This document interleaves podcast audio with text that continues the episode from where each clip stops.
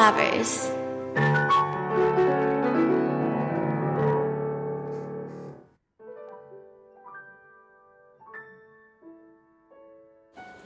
はい、よしみちゃん。はい。ね、今日のゲストもまたお楽しみでございますねよ。本当に楽しみですよ。今度だあの告知しないでやってみますかね。何を？え？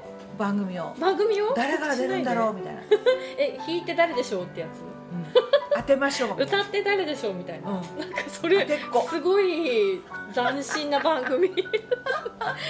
何を言ってるんそんなでしょうかね。そんな感じで今日はですね、ピアノ即興のはい。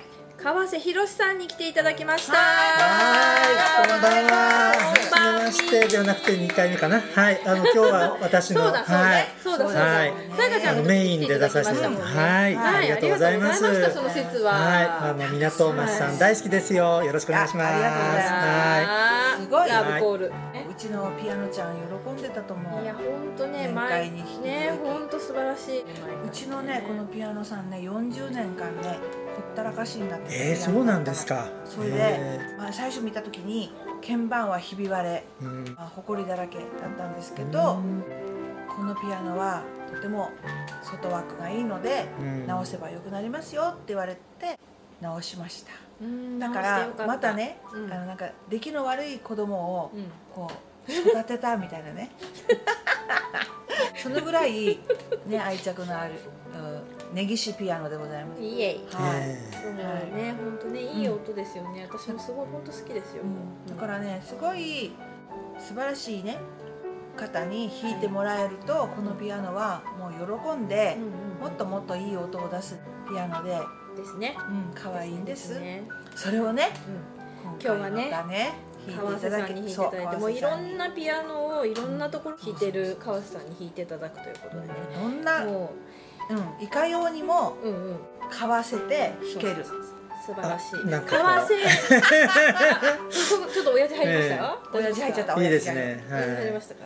えー そろそろプロフィールを言っていいですか？はい、よろしくお願いします。はい、えー、と作曲編曲ピアノキーボード即興演奏写真動画撮影なんかすごいな。小学生時代から尊敬し続けてきた世界的に有名な作曲家フランシス・レイシーご一家と交流、ああすごい。すごい。東京仙台欧州？ヨーロッパってこと？そうですね。あの、うん。パリに3年、あ、じゃあパリ2年と、あのフランスの田舎に1年、それからあのベルギーはブリュッセルに4年半住んでましたので、はい。なんか本当プレッツェルしか思い浮かばない。おい。美味しそう。え私だけ？美味しそう。お腹空いてんのかな？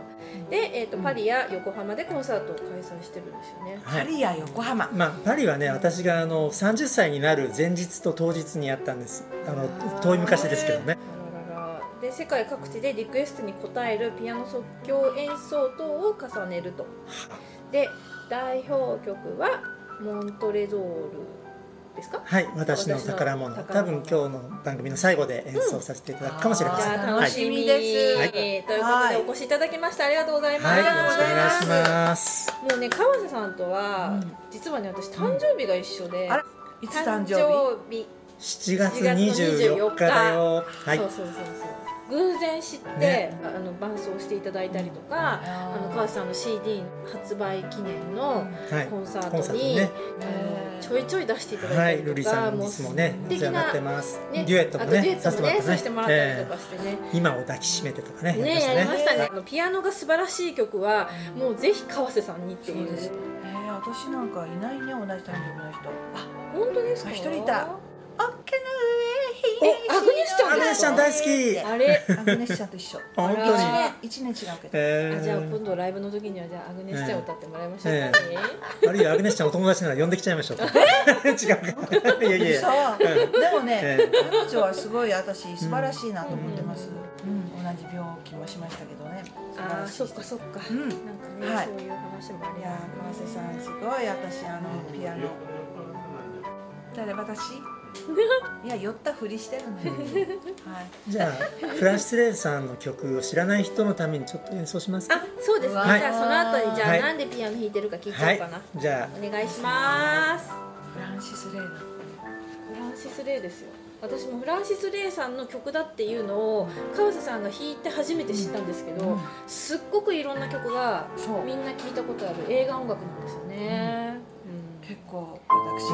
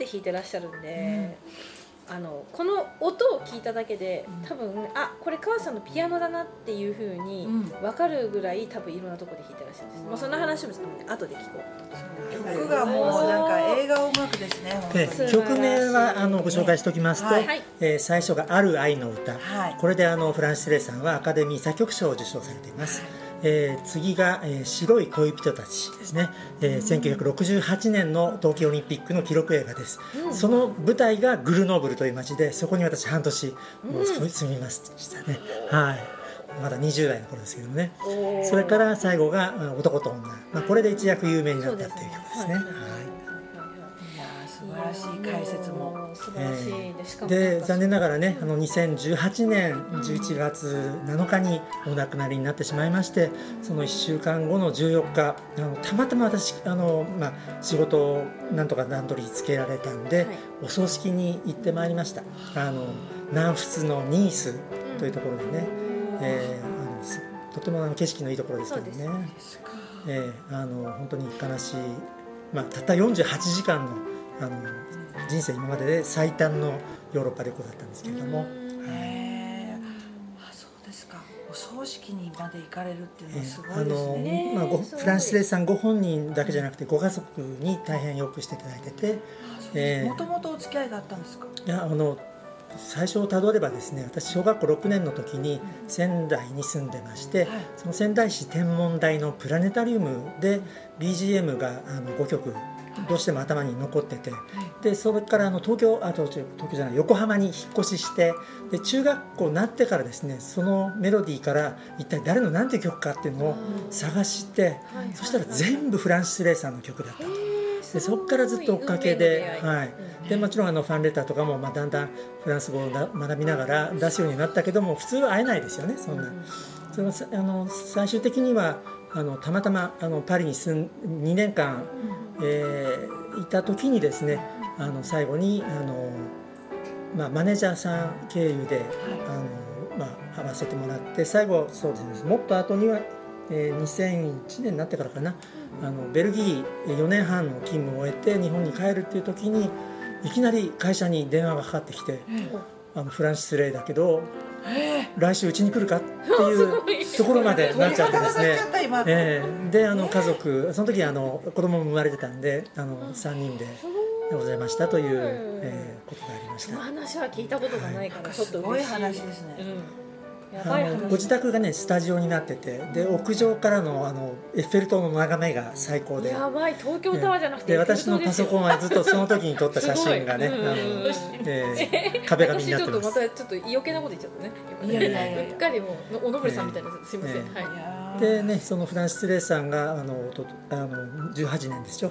でその後ミッシェル・ルグランさんも亡くなってで去年2020年にはエンニオ・モリコーネさんも亡くなってと、まあ、大御所のねフランスあの映画音楽の作曲家と言われている方々がマエストロとも言いますけども亡くなられたということではい。あれでしょうか？エンニオ・モリコーネさんの曲をあやらせてもらっていいですか？ねなんかねすごいねやりたいってずっとおっしゃったんで、はい。今日はねまたゲストちゃんをあらま。ゲストちゃんさやかちゃんを来ていただきます。藤井いやーさやかさんです。おかえり。よろしくさやかちゃんす。はい、なんかね、また歌わせていただけると思ってなかったので、ありがとうございます。どうぞ どうぞ最初は私のピアノ奏からね来ますんでニューシネマパラダイスメドレーいきますニューシネマパラダイスメドレーです「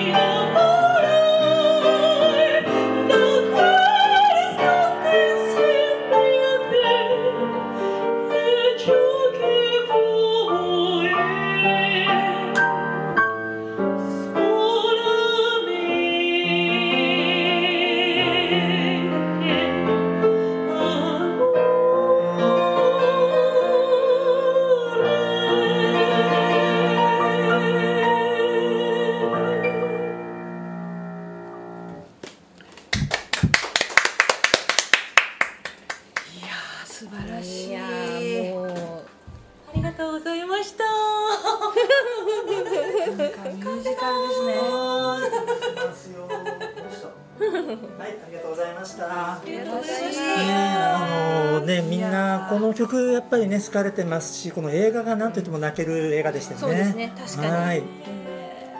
た。えー、え泣いちゃいます。ー、はい、えー、さやかさん今日はありがとうございます。来てくれて、はもうね再はい。び再び聞けてよかったですね本当。すごい素晴らしい。もうこれを一ヶ月まあ一ヶ月じゃないや。えっと二週間ね。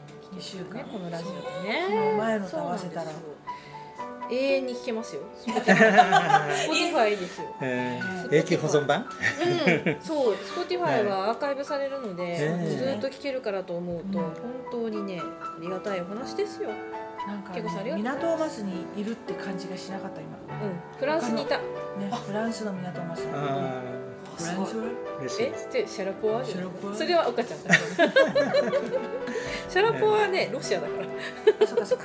そうそうそういやありがとうございます。ありがとうございます。ありがとうございピまアノも素晴らしいし。なんなの？これが港バスと思えない。はいでね。しかもあれですからね。あの川さんもう譜面見てないですよね。あてか譜面とか何もない即興だから。に弾くとかってなくてですね。うんうんうんまあ、あの実はピアノ歴をもし言うとしたらですね3歳から8歳までは、えーまあ、バイエルから始めて楽譜を見て、まあ、弾くという、まあ、いわゆるピアノ教室に行ってはいたんですけども、えーまあ、横須賀から、えー東京に引っ越す時に、えー辞めちゃったんですね。でそこから一切習ってないです。えでもうずっとあのたまにあの、まあ、なんでしょうテレビのあのえーテーマ曲を聴きながら、えーハミングあハハモリをねしてみたりとかね、というのがあったりあるいはあの中学ぐらいですかね、なんとなくこう映画音楽が好きなのがあったら、まあ、やっぱりフランシス・レイさんとかをピアノでなんとなく弾いてみるとかっていうのを、えーいわゆる即興でだんだん始めてでまあそうですね習ったことはないんでそのあまりその例えば超絶技巧の曲とかでも全く弾けないんですけれども、えー割とこうゆっくりめででもなんかこうイージーリスニングとしてねあの聴けるようなあるいはニューエイジとも言ってましたけどもねそういう曲が大好きになって、えーそういうのをなんとなく弾いてきたっていう感じがあります。いやなんかねあのまままあ私まあかろうじてクラシックをやってた人からすると楽譜がないと弾けないとかコード譜がないと弾けないとかねそういう人結構多いんですけど、もうなんかそうじゃなくってもうこの川さんって自在に弾いてくれるので,、でいつも弾くこと違うって言ってるけど全然それに違和感がないんですよ。なんか多分なんかその音楽にこう合わせてくれてるんだろうなっていつも思うんですけどなんかその歌い手さんだったりとか、うん。その場だったりとか、そうですね。歌の伴奏する時は、うん。まあ、なるべくその歌ってる方の、まあ、お顔を見ながらですねコンディションとか、えーもうちょっとこうしたいのかなっていう気持ちを察しながらやるんですけども、まあ、今日はそこそこまでいかなかったかもしれないですけど、いやいやいやもう全然。あのまあ、毎回即興なんです。はい。ピアニストさんがいいとやっぱ歌ってても違いますよね。す。そうですね。ね。気持ちよく歌える感じすごいあるとうん思います。よね嬉しいです。そう。気持ちよく歌います、そこって大事じゃないですかライブなんかね。そうそう。私もほらジャズちょっとやるんですけどやっぱピアニストさんがちょっと変わるじゃないですか。その時には初顔合わせでもすごいもう何回も練習したかのように、ねうんうんシャーッと入っていく方もいらっしゃるしだからもうやっぱりピアノニストさんのあの弾き方で歌いでも、うん。いかようにでもそう。調理されちゃうそうですね。ありますよね。そう。なんかボーカルが引っ張る場合もあるし、でもなんかボーカルが引っ張られるわけじゃなくってピアノもちゃんとなんか寄り添いながらこうなんかこう、うん、なんだろうな会話をしてるみたいな感じにこうできるのがねますね。いいですね、うん。うん。そうそうそう会話ね。だからねついついね本当にねカナさんとねうっかり楽しくてねうっかりお願いします あの昔ね某ホテルであのなんとなくこう次これやってくれってあの言われるごとに新しい曲やると結局一晩中なんかずっと続けそうになってもう深夜になって気が付くともうあの 時間忘れてやってたってことありましたけどね、え歌お好きなんですね。大好きですねだから自分でコンサート企画してやる時もあの下手したら6時間ぶっ通しで私だけやるっていうふうになっちゃうんでそれだと聞く方があの多分飽きてしまわれるのであのそこからいろんなあの歌える方をゲストで呼んでっていうんで今のああ今の形になってるはいそうですね。なるほど。あのシリーズで心に響く素晴らしい音楽が広げる世界っていうのをね、はい。やらせていただいてて、出さお二人にねあの、はい。瑠璃さんも、えー藤井さやかさんも出てくださってありがとうございます。またすごい素敵な会場だ。ね、うん、うん、さい。う全然いいですよえっとお母様からあの習いなさいって言われて、そうですね行かれたんですよね。さんから三歳から。えあの母がやっぱりピアノ好きででいろいろあの、まあ、ラジオで音楽を聴いてたっていうのも私への、まあ、いい影響があったのかなと思いますけどもねやっ。ぱり元々が違うんですね。うん音楽に対しても。そうそうそうそうねなんかやっぱりずっとなんかこう日常にあったって感うんなんかマイコにもなんか同じあマイこと言ってまそうそうそう。う。ん英語がねすごいあの上手なので言ったらごご両親がマイケル・ジャクソンが好きで、うん、車に乗るといつもそれを聞いてたのでってへーだから環境って大事だなと思って。まあそうかもしれませんね。環境でねそういうふうにでもやっぱもともとマイコニーもそうですけどやっぱもともとあるからじゃそうでねないですすか。はい。ね。多分絶対音楽はないけれども相対音感っていうのはあるんだとそう思うんですどっちかですよね、ええ。なんかね相対音感があるか絶対音感があるかみたいなのってすごいあれですよね、いやーやっぱりすごいな。なんか余韻が残っちゃう。うんなんかすごいなんかね酔った感じにねこう酔っ払った感じになっちゃいますね、はい、素晴らしいで最近ではストリートピアノを結構やらせてもらってますよね。あのいろんなところに日本もねあのピアノを置いてくれるようになったんで、えそう。ーまあ、駅の中とかですね、えーでそういう中であのホテルでもそういうのを提供してくださるところがあって、えーまあ、今度ねそこでもやらせていただくことになりましたがねその話しちゃっていいのかな。えーまあいいですよはいあの3月のね、えー1日とお22日どっちも月曜日の夜なんですけれども、はい。えー浜松町からも歩ける、うん。えー竹芝駅ってあのゆりかもめの駅のすぐ近くにある、割と出来たてのあの去年できたばっかりのホテルですね、あのホテルメズム東京さんなんですけども、えーそこであの、えー7時からと8時半からと夜あの、まあえー、とそこのレストランとかあのバーに来られれば無料で聴けるという演奏会があって、あのそこに出させていただくことになりました。はい。よろしくお願いします。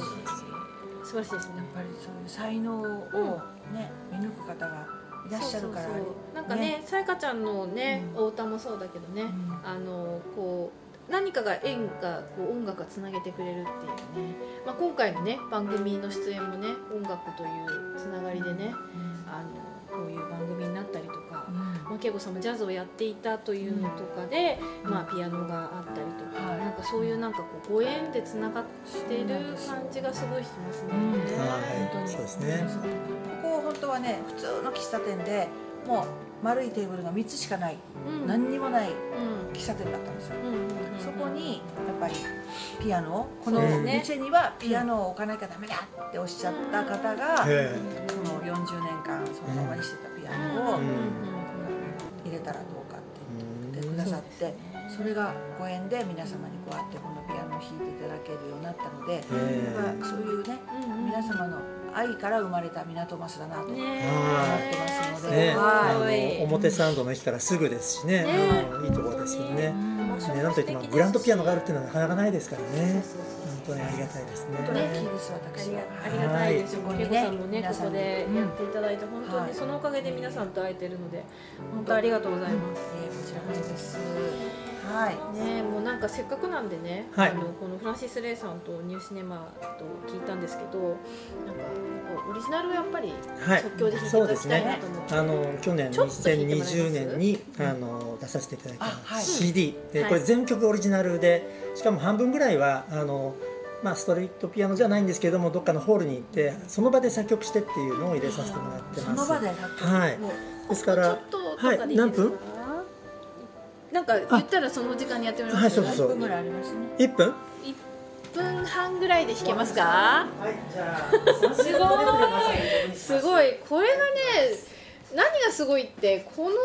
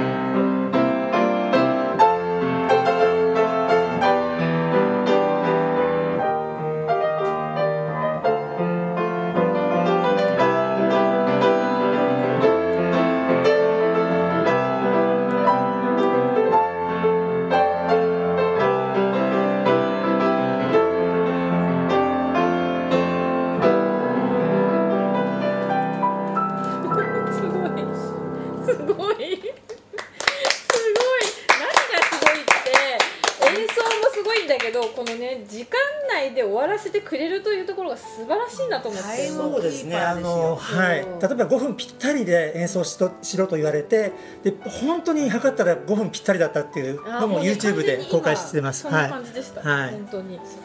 すすごい。もう体内時計が。い、なんとなくわかります。はい。曲がねうんやっぱり映画音楽のようにあそうですね。ね。そうですね。今の曲はね、あの、ジュンフィーメランコリックというあのフランス語題も逆にあの全然あの放題と関係ないのをつけてるんですけれども、へえーまあなんだろう憂いのあるあの若い少女っていう感じなんですけども、やっぱりフランシス・レイさんの影響をね相当受けてるとは思います。はい。あと今日あの最初にあのモントレゾール私の宝物が代表曲で最後にやるかもしれないっていうのをやらなかったんで、はいそれはぜひあの CD で三曲入っあ三回入ってるんで聞いてください。はいで全部あの違うバージョンになってます。はい、はい。ありがとうございます。はいアマゾンでしか買えないですけどね。はい、おいくら2400円ですか。2400円です。2400 2400円。はい。で、あのえっ、とそのお葬式に行った時のニースの風景が、えーまああの写真集が中に入ってますので、はい。もう貴重ですねそれヨはーロッパの香り。うん、ねえ。本当に。